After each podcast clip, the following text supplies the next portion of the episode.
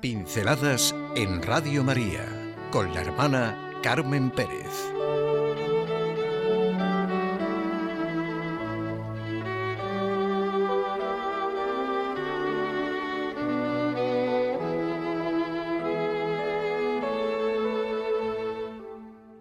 En presente. Dímelo en presente, hijo. Dime, abuelo, estudio, ya estudio, abuelo. Así le decía con todo cariño y con toda sabiduría práctica un amigo mío a su nieto. Lo que queda siempre es el presente.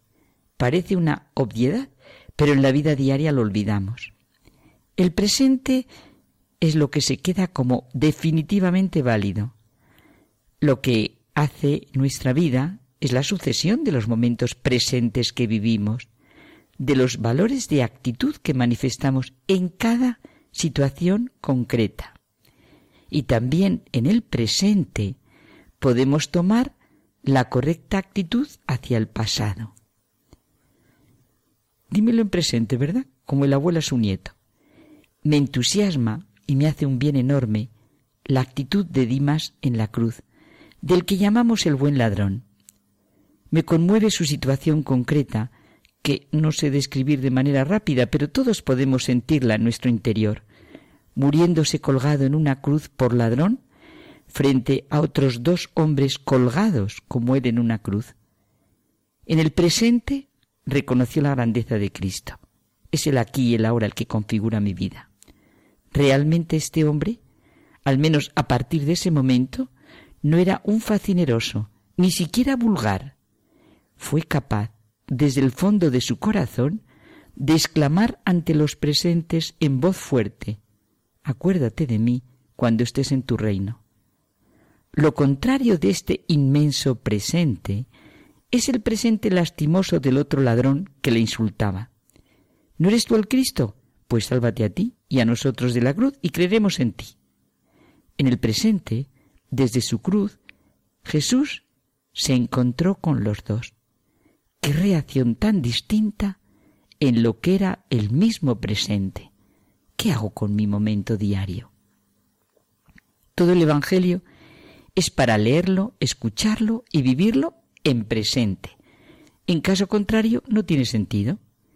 Bienaventurados los que son pobres, mansos, misericordiosos, los que tienen hambre y sed de justicia, los pacíficos, los limpios de corazón, los que perdonan, porque ellos serán perdonados, los que tratan a los demás como ellos quieren ser tratados. Todo ocurre en el presente, todo es presente de indicativo. En el presente reconocemos los verdaderos testigos de Jesucristo. En el presente viene el reino de Dios. En el presente se le acercaban a Jesús los que querían saber dónde habitaba y cómo habitaba. Los paganos, los que no estaban bien vistos en la sociedad, los pecadores, los pobres, los enfermos, se le acercaban en el presente. Hablaba a los que querían escucharle. Y también en el presente vio Jesús a los que tenían hambre y no tenían pan para comer. En el presente un joven llevaba siete panes y dos pescados y los compartió con todos. En el presente vivió, murió. En el presente se encontraron con Jesucristo resucitado, María Magdalena, los dos discípulos que iban a Emaús. En el presente, Tomás dijo, Si no veo, si no toco, no creo. También en el presente dijo, Señor mío y Dios mío. Eso es el cristianismo. Hechos vividos en el presente, en un espacio y tiempo concreto. Es verdad, que la resurrección del Señor es ya el presente eterno. Los cuatro evangelios, Mateos, Marcos, Lucas y Juan, hablan para el presente. Están escritos no como narraciones que hay que escuchar, sino como hechos, acontecimientos vividos que sirven de testimonio, de propuesta. Incluso sus hechos y palabras se repiten pocas páginas cada uno de los evangelistas escribieron, pero pesan infinitamente más que todos los boletines oficiales, los anuarios de industria y comercio, los informes de economía y sigan añadiendo todas las historias del mundo que quieran. Nos traen las palabras que la Iglesia prudentemente nos comunica poco a poco en cada Eucaristía. Es peligroso pasar de la dosis prescrita, dice Gilbert Cesbrón, porque no las asimilamos, pasamos por ellas, pero ellas no pasan por nosotros y ni se quedan en nosotros. La historia de Jesús, el Mesías, el Hijo de Dios, que decimos muy alegre y superficialmente conocer, es el océano, y su interminable sucesión de olas arrastra al que se resiste, pero lleva suavemente a los que se abandonan a Él.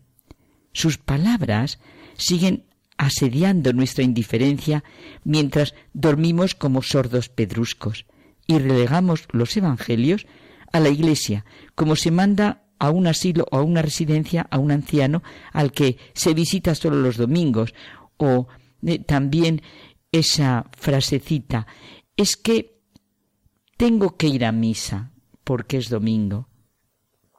Pero Cristo siempre nos habla en presente y habla a nuestro presente. Se eleva como un faro indicador. El cristiano sabe que cada minuto cuenta, que cada minuto es simiente de eternidad, que en un minuto todo puede darse la vuelta y transfigurarse. Un día, un minuto, es como mil años, y mil años son un ayer que pasó.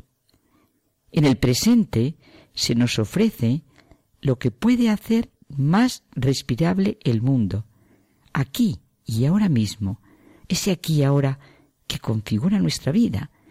Así experimentamos la conciencia de nuestra responsabilidad y decidimos lo que somos en cada momento presente. Así nos abrimos o no al amor de Cristo. No podemos mirar para otro lado. Los evangelios están dirigidos a nuestro presente la mirada de Cristo, nuestro encuentro con Él, nuestros interrogantes, solo pueden ser contestados en el presente. Nuestras dificultades, incluso desde el punto de vista psicológico, vienen por no ser conscientes de todo esto. No hay que vivir en el pasado, como si la vida fuera lo que ya se ha vivido. Yo he tenido desgracias, a mí me han hecho, yo he hecho, o dedicarse a pensar en el futuro pensando siempre en los miedos de lo que puede venir o en lo que se va a vivir en el futuro. Claro que la vida es consecuencia de lo que vivimos haciendo nuestro y cómo nos proyectamos hacia el futuro, pero precisamente todo lo sentimos y vivimos en presente. Dímelo en presente, hijo, dime, abuelo, estudio, ya estudio, abuelo, o sea, ya creo en Jesucristo.